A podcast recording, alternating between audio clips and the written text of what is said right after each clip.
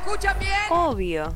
Y a Clara, puta y marica, podés escucharles todos los lunes, miércoles y viernes de 10 a 12 por www.radiomonk.com.ar. O en cualquier momento les podés buscar en Spotify como Vamos por Todo. Yo también los escucho siempre. Por todo. Ante todo, marica. A nosotros se nos está tan femenino como un insulto. Ser puto marica es haber nacido entendiendo que la A está mal. Para nosotras la A es política. Casi psicóloga. Siempre con conciencia de clase y con conciencia de género. Y activista por los derechos LGBT. Tenemos que acostumbrarnos a celebrar todos los años con orgullo. Ella nos propone dejar de ser soldados del pingüino Vengo a proponerles un sueño, es el de volver a tener una Argentina con todos y para todos. y empezar a ser las dragonas de Cristina. Peronismo y feminismo, nada más ni nada menos. Arroba marica combativa.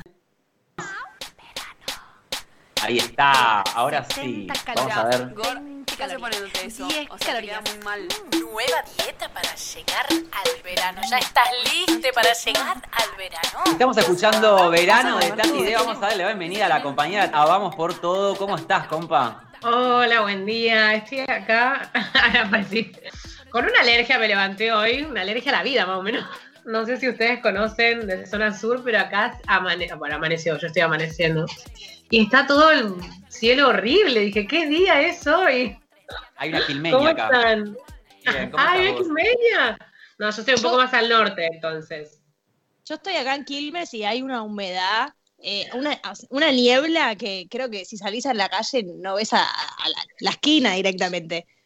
Claro, es esta niebla que vos salís y decís, no, hoy me quedo. Hoy me quedo y el resto de la semana por las dudas. Porque ¿para qué? Me voy a preservar una piensa. Claro. ¿Cómo Me encanta. están? Bien, bien. Estábamos charlando, tirando beef para todos lados, un poquito de, de rosca. Yo el otro día te había escrito con respecto a esto que había ocurrido, de, de lo que veníamos hablando de- de la- del gordo y demás, pero la verdad es que pasaron varios días y pasaron varias cosas y no sé en qué andará la cabeza de- del activista, digo. Entonces, capaz que hay algo elaborado, hay una nueva rosca, hay un nuevo edificio que hay a prender fuego, así que nada, estamos acá esperando y escuchando atentas a ver para dónde disparamos. Ay, están, estamos dijo- tirando con todo. Están tirando con de todo. Sí, les venía escuchando, venía escuchando también, me parece algo importante para, para subvencionar, digamos, que no es dentro del activismo gordo, pero también es súper importante el tema de la salud mental, eh, y más en esta época como en pandemia, las chicas que estaban reclamando, eh, por favor, denles el título a los compañeros, necesitamos muchas más personas que activen la salud y que activen la salud desde lugares más piolas. Tengo muchas amigas trans que quieren tratarse y les están patologizando, como que vas, así como el gordo cuando va y dice, quiero tratarme mi resfriado, y le dicen, es porque estás gordo. Una persona trans va a tratarse y le dicen, es porque tenés esto, y es como, no, o sea, quiero tratarme mis problemas que van más allá de lo que usted cree que para mí está, para usted está mal. No sé si me puede explicar. Eh, ni sé si estoy saliendo porque ustedes se trabaron y no sé si está Sí, sí, saliendo sí. todo lo que Sí, sí, es justamente la, la patologización eso, digo, ¿no? Ahí está, ahí está. un no lo hay. movimiento. Y ahora hablo sola, como siempre, mientras miro la pared y me siento una loca. Nada, como por más, más eh, gente piola de la salud, a mí me pasó esto, yo estoy tra- tratándome, eh, bueno, en lo personal, un trastorno por atracón y el- con el psiquiatra y medicación. Y como ahora empecé el activismo gordo, entonces mi psiquiatra me dice, bueno, pero ahora vos no querés bajar de peso.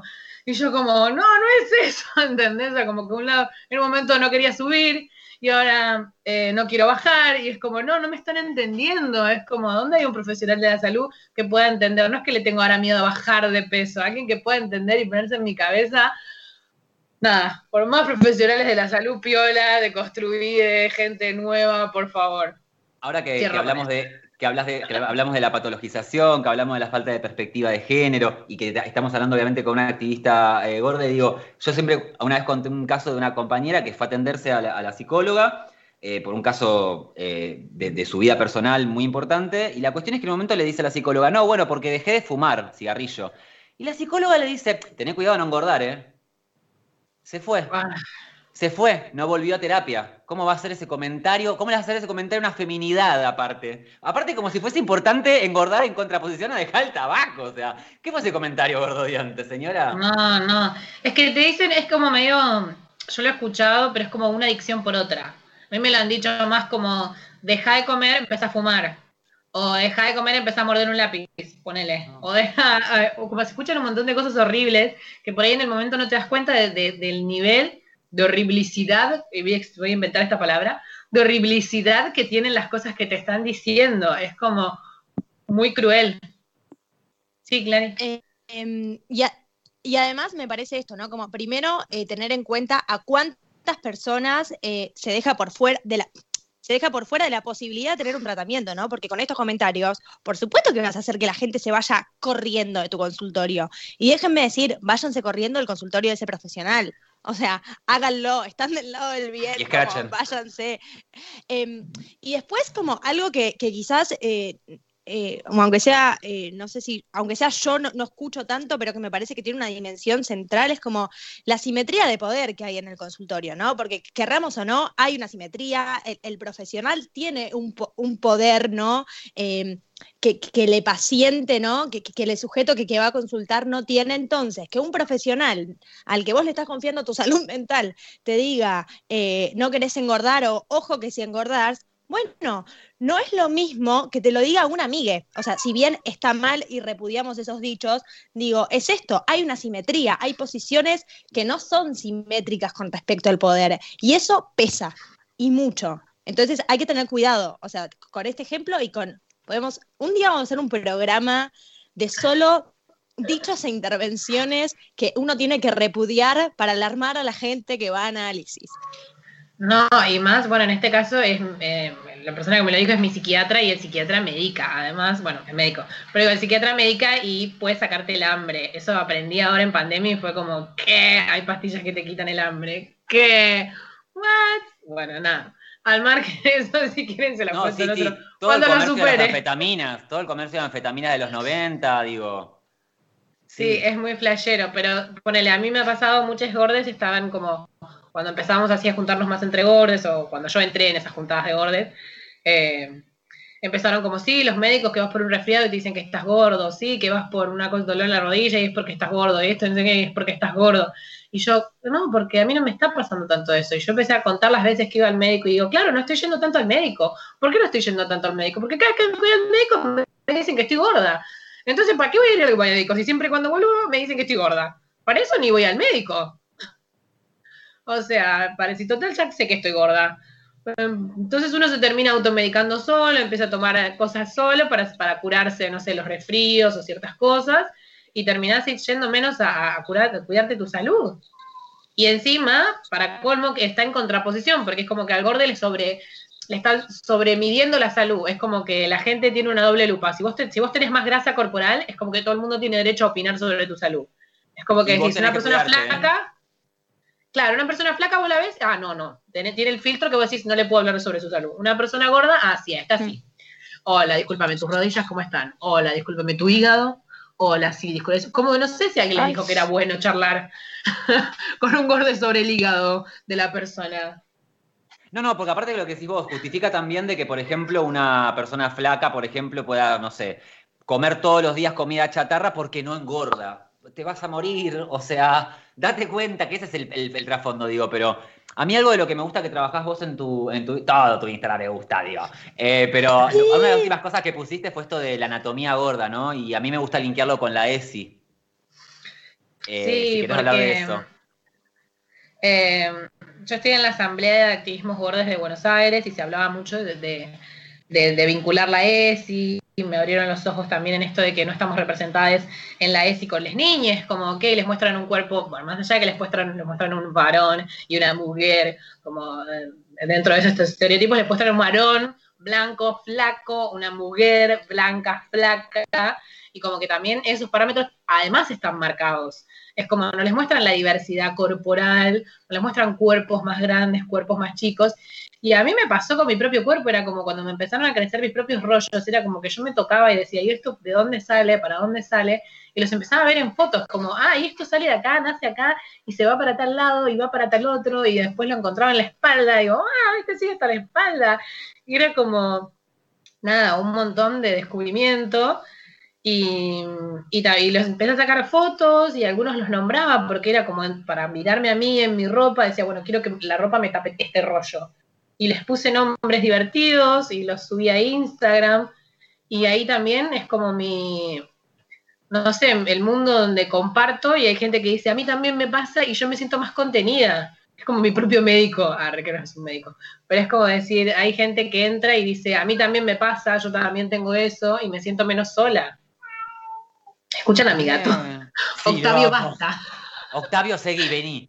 Yo quiero decir, algo, quiero decir algo, pero no lo quiero enmarcar dentro del. A mí también me pasa. Por favor, no. Por favor, amiga, no, no es eso, pero no, en serio. Yo, a mí lo que me pasa con, con los activistas, eh, sobre todo los activistas gordes y otros también, digo, es que el cuerpo es la herramienta de activismo. Soy futura psicóloga, soy activista, pongo la carita, eh, y cuando vi tu video dije, esta piba está poniendo el cuerpo y la gente no se da cuenta, lo que nos cuesta, lo que le está contando, digo, lo que le está costando a esta piba hacer este video, con ese humor, con esa hija de mil puta, como tuerquías al final, no te soporto, no te soporto, no puedo tuerquear, y es como, y, lo- y- y digo, también lo que decís vos, digo, digo, tuerqueo vestida para que no me bajen el video, porque también es eso. Digo, vos Sí. fuiste la que me avisó que me habían cerrado la cuenta y ni siquiera por, por compartir cosas directamente. Es como, No. eh, a mí me cuesta mucho explicar cuál es la etiqueta que, Instagram registra como, como peligrosa, como trastorno, que es lo que borra, digo. Si, no sé si es la palabra gorda o si es la foto o si es un combo, pero La verdad todavía no lo estamos terminando de descifrar porque es como, a mí el, posteo que me bajaron era un posteo de mi panza, era solo mi abdomen, pero claro, mi abdomen no es un abdomen chato, no sale lo mismo que, bueno, no, no, no vi video, pero no se ve igual que una pared, ¿entendés? Y hay un, un posteo en el que yo puse la, la imagen de, de Instagram que dice, en vez de tu foto se ha eliminado de perfil, tu existencia es, eh, no sirve infringe nuestras normas comunitarias. Ese. Y, y una persona me empezó a firmar a- abajo como, lo que pasa es que tu foto parece más que una panza, parece un culo. Y yo como, me está diciendo que mi foto... Yo como, me empezó a firmar un montón de cosas, me, me lo- me lo escribió y yo como, me está diciendo que mi panza parece un culo agarrado con una mano. una-". Y era como, claro, ¿qué, qué es lo, qué es lo que ve Instagram? ¿Qué busca? Porque, ¿qué, qué, qué ve más? Yo pensé que era por el exceso de piel, lo mío fue más inocente, era como vio mucha piel, porque a veces pasa eso, les gordes no nos mostramos tanto. Entonces vos ves un egorde en bikini o en corpiño y bombacha, e Instagram lo puede pasar por, por algo nudista, porque no es algo que se ve todos los días. Ese es mi razonamiento. Eh, porque una persona flaca en bikini puede estar tanto como una foto de malla como una foto normal. Eh, porque ponele, en, en mi video me pasó mucho que, que la gente creyó que era en crítica con Oriana Sabatini, que a mí me parece súper importante destacar que no fue así, porque Oriana Sabatini habló desde el dolor, igual que yo, sin hablar encima, porque ya solamente mostró su cuerpo, y habló de un TCA, que es un trastorno de la alimentación, como es la anorexia. Me parece hermoso que haya hablado, porque los role models se tienen que caer desde las personas que los imponen, porque eso es lo más hermoso. Es como, ok, es la hija de Catherine Fulop. Voy a decir esta palabra que odio que me la digan a mí. Pobre. Nació en una casa donde le obligaron a ser hermosa. Y debe ser horrible que nazcas en un lugar donde te obliguen a hacer algo, lo que sea. Y que encima cuente en un punto en el que está de exposición, donde su video al minuto lleva los dos millones de reproducciones y que se habló todo el día sobre su cuerpo. Igual, aunque dijo, hola, tengo un trastorno de la alimentación. O sea, no hablen de mí y todos los medios, hablemos de Oriana, que piola que es Oriana, este es un cuerpo real. Eh, yo no hice un video en contra de Oriana, o sea, no sé qué flashó, que era la gorda que se sentía mal y hablaba en contra de una persona que hablaba sobre su trastorno de alimentación. O sea, yo también tengo mis propios trastornos de la alimentación y jamás hablaría mal de una persona con trastornos de la alimentación. Y además no hablo de cosas que no me pertenecen, o sea, yo no puedo hablar sobre anorexia porque no la tuve. Y lo más morboso de todo este maldito y asqueroso sistema es que cuando yo era chica, yo sí quería ser anoréxica. Yo quería, yo tenía 13, 14 años y quería, y buscaba blogs de anoréxicas y quería, y veía a mis amigas que sí bajaban de peso en 3, 4 meses y decía, ¿cómo hicieron? Y ahora de grande entiendo que eso fue bulimia nerviosa, anorexia nerviosa y un montón de cosas que están re mal. Perdón, hablo un montón. No, no, no, levanté la mano porque yo, tengo anorexia nerviosa. Lo Bueno, me y- entenderla, no la entendía, me mandaban a grupos de, de, mm, a grupos, a grupos digo, ¿no? A hacer terapia grupal con personas eh, en otra condición de anorexia y yo veía personas piel y hueso decir que se veían gordas y yo tipo, al contrario, yo me veo muy flaca, decía, no estoy en esta situación, ayúdenme. Mi anorexia es nerviosa en el sentido de que estoy tan histérica y tan pasada que se me cierra el apetito, digo, ¿no? Pero me costó un montón identificarlo, porque digo, no, yo no tengo un problema. Pues sí, mi ciela.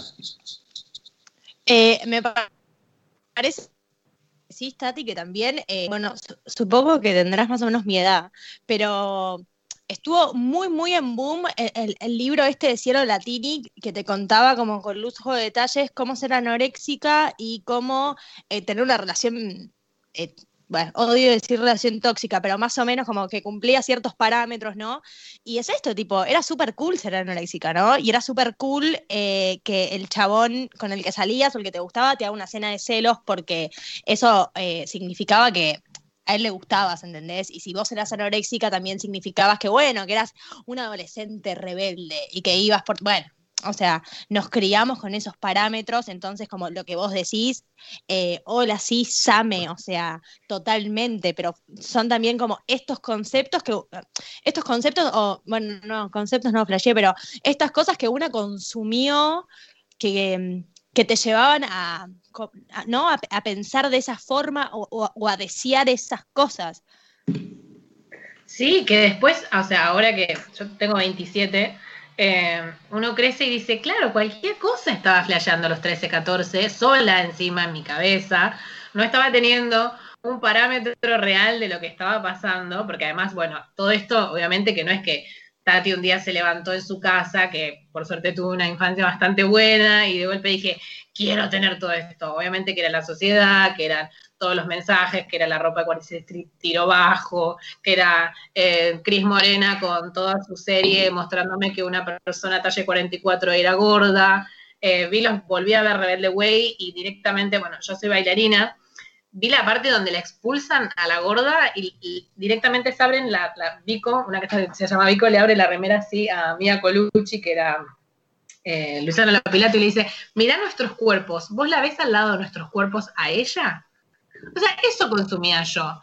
En un momento de mi vida, a los 18 años, yo no me podía poner musculosas y no entendía por qué. Porque nadie, nun- yo no había leído en ningún lado que decía eh, las gordas no pueden usar musculosas, pero dentro de mi cerebro estaba esa regla impuesta. Hasta que un día me empecé a poner musculosas. O sea, ¿de dónde saqué estas reglas? Y después, cuando empezás a, a buscar, a buscar, a buscar, las encontrás. En algún lado alguien te las impuso, te las dijo y se quedaron impregnadas. Entonces, es súper oscuro empezar a encontrar esto. Y creo que somos el emergente de eso. Hay gente que, que, fue, que es anoréxica, que fue anoréxica, hay gente que quedó gorda, hay gente que es flaca, hay gente que... Entonces también por eso saltan y mucha gente, muchísima, escribió directamente testamentos con su experiencia abajo de mi video.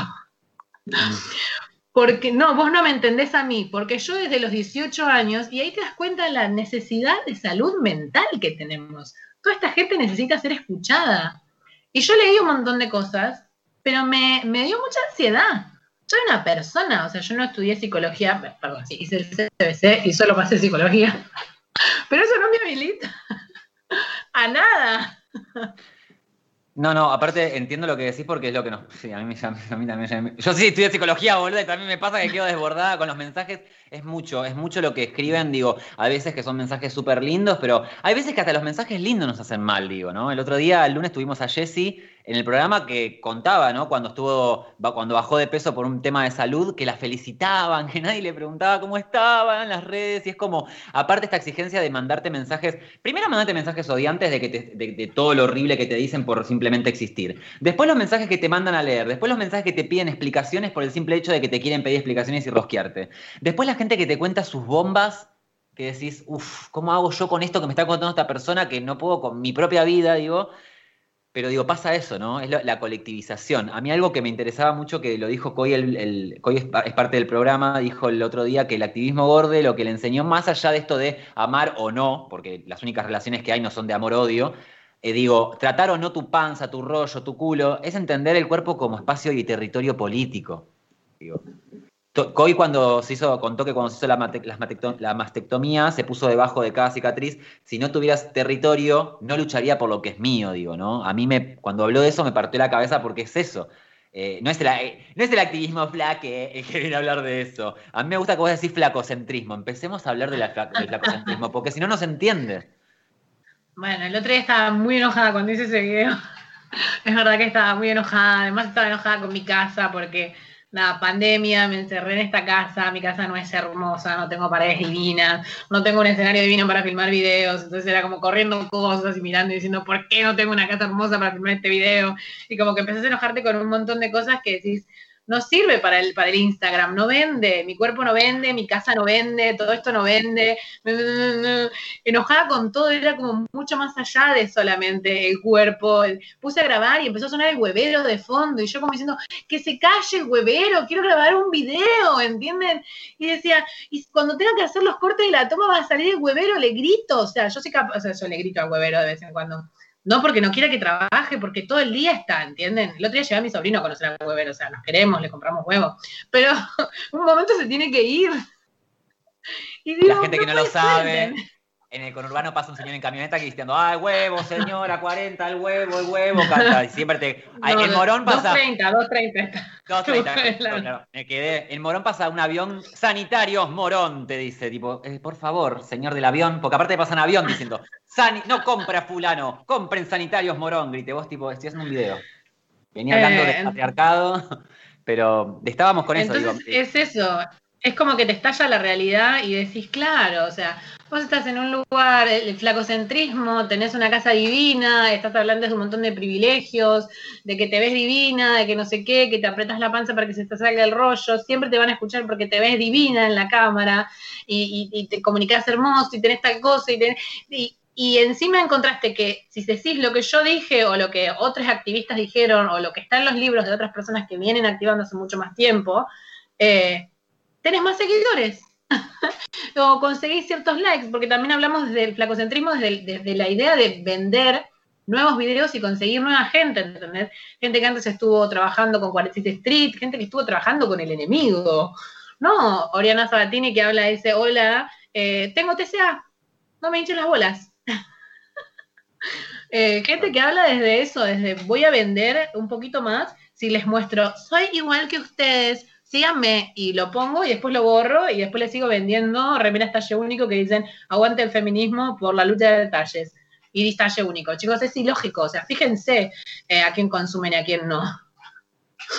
Me Esto enojo. Que, que decís, no, es que esto que decís del talle único, eh, mismo en, el encuentro, en el encuentro pluri, el, taller de corporalidad, no me acuerdo exactamente el nombre del taller, pero que era corporalidades y algo más, una compañera había dicho como, igual no puede ser que estemos hablando de un montón de cosas acá y nadie está diciendo que las compañeras que vienen a vender cosas hacen prendas talle único, en el mismo eh, como eh, encuentro, ¿no? Y, y las pibas como de, de las distintas orgas y demás, que, mm, o sea, a lo que voy, como hasta en el interior de una militancia que va por la emancipación y demás, como estas cosas pasan y está esto que decís, el, el, el falocentrismo, ¿no? Ya estoy quemadísima. El flacocentrismo. flacocentrismo, claro. Que también El es falocentrismo. flacocentrismo, Claro. Porque es un falo. El flaco. Eh, Al Soy un interior, pene. al interior de, de- de todo. Es que el flacocentrismo, eh, o sea, el mundo está pensado en, en- en- en base a las personas flacas. En Argentina está más pensado en base a las personas flacas, se elige este promedio, después bueno, se, habla de lo que es el sobrepeso o el IMC, que está medido en base a, las, a lo que rendían las personas para la guerra, y por eso se pone el sobrepeso, lo que podían eh, bancarse las personas con exceso de peso para moverse o no. Eso es el sobrepeso o el bajo peso. Eh, después, a mí me ha pasado, el otro día escuché a Brenda Mato hablar y habló de los cuerpos en transición. Para mí solo transicionaban mis compañeros eh, trans, pero me enteré que mi cuerpo está en transición. Claro, porque yo he llegado a pesar desde 80 kilos hasta mi máximo que yo sé, 113 kilos. Ahora estoy en 100 kilos. Entonces, he tenido un cuerpo en transición. Porque sé lo que es que mi, que mi culo entre un poco más en el asiento del, del subte, un poco menos, un poco más en el asiento del colectivo, que se incomoden con mi presencia, que se dejen de incomodar, que me miren más bonito, etc. Y todo eso lo paso con, con mis propios ojos. o sea, un cuerpo en transición. Y ahí te vas dando cuenta que el mundo está adaptado para las personas flacas, que cuando pedís permiso para pasar se corren muy poquito las personas, porque creen que ese es el espacio que hay para pasar. Los asientos de los subtes, los asientos de los colectivos, los espacios para las filas, eh, los espacios para pasar en, en cuando pasas la sube, eh, un montón de lugares que están hechos diminutos, los, los probadores para ropa, más allá de decir, ok, tenemos el boliche, los baños, chiques, o sea, yo no sé cómo quieren que ustedes, no sé, como ustedes no, digo, no sé cómo quiere la gente que uno entre ahí, cierre la puerta, se saque la campera y se agacha hacia el pis. O sea, te juro que prefiero mear en la calle, porque no hay forma, o sea, no hay forma de que una persona entre ahí, encima se sienta cómoda y no se contagie una, una enfermedad. Cuando, cuando el inodoro te toca la pierna y decís, ¡ay! Me tocó la pierna el inodoro, ¿para qué cerré la puerta, la puta madre? Voy a quedar porque con la puerta encima- abierta. Para si solo fuera eso y decís, bueno, es el mundo solamente lo que es el flaco centro, decís, bueno, voy a ponerle, voy al boliche igual. Pero llegas al boliche y encima, de que no tuviste ropa para ponerte, te pusiste lo que pudiste, no estás divina como querías estar, estás con la ropa que, te- que- que podías ponerte, alguien te mira y te dice, ay, vino la gorda, uy, la gorda no va a coger, uy. Una vez, y acá le voy a echar en cara a mi primo que lo amo con mi corazón, pero era chico y me dice, mira, prima, te voy a mostrar. Hablaba así, era un pelotudo. como a los 13, 14 años, me dice, fuimos al boliche y mira que filmamos, una gorda. Y pone play y era solo una piba pasar de un lado a otro. Mira, mira, una gorda, una gorda. Y la habían filmado pasar de un lado a otro. Yo por dentro así, diciendo como, esto hacen los hombres cuando van a los boliches, de verdad, filman una gorda pasar de un lado a otro. Listo, ¿entendés? O sea, imagínate que esa gorda era yo, que me había puesto divina, no era, pero digo, imagínate, el mundo ya es flacocéntrico, uno se va, no sé qué, no sé cuándo y terminás siendo la boluda que al otro día hablan en un video de el filmada como la gorda. No, chiques, o sea, replantéense un poco los privilegios de flaques. Eh, O sea, ¿En serio? Una amiga hace poco contaba esto de en la adolescencia sentía, ay, no sé cómo explicarlo sin ser, capaz que me puedes corregir vos, ¿no? Porque no es una cuestión de generalizar, pero nada, cada chabón que se le acercaba, ella lo tomaba como una apuesta. Este hizo una apuesta. Este es una apuesta porque le pasó, porque le pasó de chaparse un pibe y dar- darse vuelta y ver cómo se reía con los amigos y porque le pasó y le, y le sigue pasando y es como, nada, ya jode y dice, por eso me hice torta, dice ella, pero es como en toda la adolescencia sufrir eso. Y, y más acordar, nosotros acá en el programa tenemos a, a Wada, Wada es la, la hermana de Clary, que es Sí, una socióloga, y habla de los bloques, el otro día habló de los bloques históricos unificados y hablaba de que estos son los, eh, los bloques que reducen las posibilidades de acción. Y pienso, no es que el mundo es para flacos, el mundo quiere que seamos flaques, digo, y si no te, inhabilita, te expulsa, digo, Jessy me escribe por, eh, Jessy Hernández me escribe por Instagram y me pone, ni hablar de cuando se muere un cuerpo gordo. No hay cajones. No, no. No, no hay cajones, eh, que obviamente es, es muy, muy oscuro. Y además es como seguro se murió por gorde. Es como el subconsciente de las personas. Y sobre la muerte, igual mucho no quiero hablar, eh, pero en mi caso particular, el año pasado falleció mi papá. Mi papá era diabético y mm, falleció portando un cuerpo flaco, por más de en parte de su diabetes. Y como tenía un cuerpo flaco, nadie le cuestionó jamás su salud, desde que tenía un cuerpo flaco. Y también eso a mí me revuelve el estómago cuando la gente dice, ay, la delgadez, la delgadez. Y yo le preguntaba a las personas que estaban ahí, tipo, ¿y vos sabías que tenía diabetes? ¿Y lo ayudabas a comer bien? Ay, no, no sabía. "Ay, No, ¿por qué eras flaco? Entonces nadie le preguntaba. Entonces, esta sensación tan horrible adentro de decir, loco, ocúpate entonces de las personas en general. Sí. La, la falta de registro por ser flaco, ¿no? De la alimentación y también la falta de registro de la salud por ser hombre. Total. Clary. Total. Eh, no, esto que eh, lo que decís, Tati, que también habíamos como dicho un poco el, el otro día con Jessy, que es cuando se hace como cuando se visibiliza, entre comillas, ¿no? Que un cuerpo flaco como que no es saludable, es cuando pesa 29 kilos, está internado. Eh, antes es como que no hay registro de nada, o sea, cuando ya llegan ya, es tardísimo, o sea, está, está como al borde de la muerte. Y es esto que decís, como la es salud igual delgadez. Esa es la ecuación simbólica. Y eso también es otro privilegio de la delgadez. Eh, como el que no te estén cuestionando todo el tiempo tu salud, el que no te estén diciendo eh, flaca de mierda, como dicen algunos posteos y cosas, eh, es un privilegio. Y por ahí lo que le cuesta mucho a las privilegios. Y muchas personas flacas empezaron como eso, como decir, ay, no, pero nosotros también sufrimos. Y no es algo que uno esté diciendo que no. O sea, las personas flacas también sufren. Sea, muchas, criticaron el video porque se llaman las hegemónicas también sufren el video que subí. Y es una crítica como las, ricas también sufren.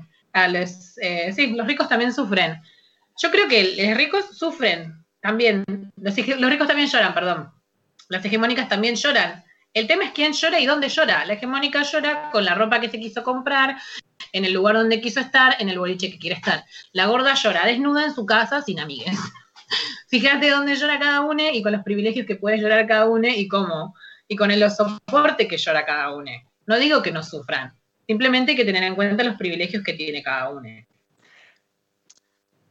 Para mí el body positive se queda un poco en, lo vacío y en lo comercial de, eh, de, la venta de cosas. Es como, sé positivo, queré tu cuerpo, compra esta crema para que te haga mejor, compra esta remera para que... Y no es solo eso, o sea, yo ya estoy por fuera del sistema, yo ya sé lo que es ponerme una semana la misma ropa porque es lo único que me gusta como me queda o lo que más. Entonces puedo tener mi ropa linda y puedo tener mi, mi ropa cutre, que es la que me gusta usar todos los días. Ok, listo. Eso le gané al sistema porque el sistema ya me expulsó, no quiero que el sistema me tenga adentro.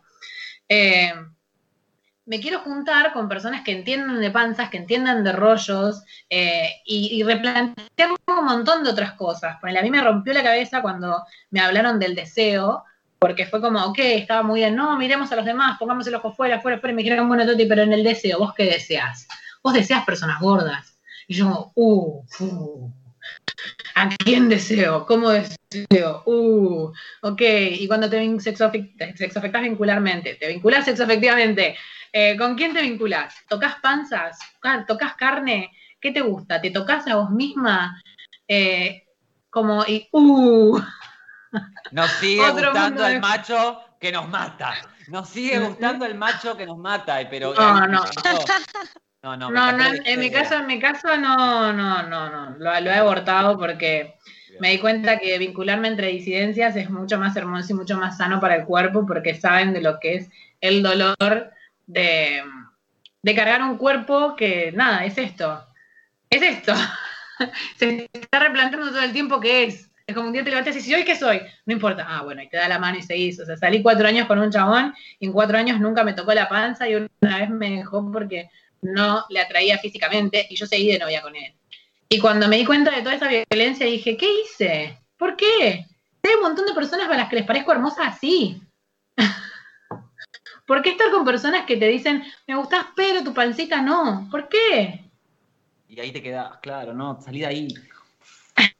Pasa que, digo. No, pero está bueno. Sí, también digo, eh, eh, hablando del, odio sistemático desde que se nace, en cuanto es algo que crees que es cariño, digo, por eso es importante la politización, para darse cuenta de que eso no es cariño. Cariño es lo que estás contando ahora, digo, ¿no? Los nuevos vínculos, las nuevas formas de vincularnos con el deseo el activismo y digo, los pliegues, la piel, todo el territorio del cuerpo, de pies a cabeza, digo, no solamente un agujero penetrable. Entonces, eh, es politizar el cuerpo en el sentido. Yo dejé un hermoso mensajito de amor del día de, bueno, ayer anteayer, del día de la amiga, que decía no, que, el, día no te, no te nuble el día capitalista y celebres a los amigos que te viven violentando por tu cuerpo. Porque de golpe me di cuenta que un montón de me hablaron ex compañeros de, la facultad y de cosas donde me decían, ay, yo me acuerdo que una vez te dijeron algo feo sobre tu cuerpo, pero no supe qué hacer y no dije nada. Bueno, si tú estuviste en silencio delante de una situación de violencia y me violentaron a mí o a cualquier persona con su cuerpo, eh, fuiste cómplice, lo lamento. lamento decírtelo, eh, es lo mismo que con la violencia feminista, con la violencia machista. Fuiste cómplice. Hacete cargo. No me vengas a mí ahora a llorar tus lágrimas. Hacete cargo de que toda esta rabia y todo este dolor que estás viendo en este video, en este posteo, en lo que sea, también es parte por tu culpa. No vengas a querer decirme, no supe qué hacer, discúlpame. No sé qué, las disculpas pueden ser, pero como decir, eh, hacete cargo. Sí, porque de verdad la gente está como muy en una de. Y, no sabíamos. Bueno, ahora sabes, digo, deja la culpa católica y hazte responsable. Se, se, dan cuenta porque te dicen, yo no supe qué hacer. bueno, ahora sabes, no lo repitas. Listo, te, te doy la segunda oportunidad. Ponele, si, si existiera un te doy. Es como, bueno, la próxima vez salten a favor de esa persona. En este caso me pasó que me dejaron, me dijeron, me violentaron sobre mi cuerpo y tuve que hacer una función. Y yo terminé la función, esperé a que se vayan todos, crucé y me puse a llorar sola. Y nadie del elenco se acercó a mí. Y fue como, y tuve, y pude decirle a la persona, tipo, eh, me sentí re sola y nadie del elenco se me acercó a abrazarme. Digo, eso también me dolió. Es como, ok, chicas, eh, es todo lo que alguien ve y dice, tiene odio contra Oriana Sabatini. No, chicas, son muchos años más de odio. Son muchos años más de, de- de cargar un montón de cosas contra un montón de personas en particular. No contra una hegemónica que saca un video hablando de un TCA. O sea, eh, particularicemos un poco más. No es tan, tan, tan así. No es tan mediático. Y además, eh, está bueno, no sé, problematizar también eh, que les hegemónicas, que las personas, como decíamos antes, que los role model pueden tener esos problemas, porque entonces tenemos que, que romper esos estereotipos a los que quieren, queremos llegar. Es como, chicas, eso no existe. O sea, te está diciendo la misma persona que está ahí que eso no existe. ¿A dónde vamos? ¿Qué es lo que están buscando? ¿A dónde quieren llegar? Sean quienes les guste ser, pónganse lo que les guste ponerse, porque estamos en pandemia y nos vamos a morir. Literal. Es la que me sale. Igual sí. El meme que dice, la vida es una mierda y luego te mueres, tipo, corta, o sea, es esto. Eh, Tati, te amo. Para ir terminando, me gustaría que nos cuentes, eh, vos también estás en radio, ¿puede ser los jueves de 18 a 19? Sí, sí, en un programa que ¿Querés se llama? Gordas Pesadas, que es el primer programa de activismo gorde, lo activamos ahí con Cori Gorda Insurrecta, eh, con Agus Chinaviegas. Yo ahora no estoy hablando mucho porque, bueno, estoy con la depresión y todo acá en casa, con Octavio que ya se calmó y se puso todo al lado mío.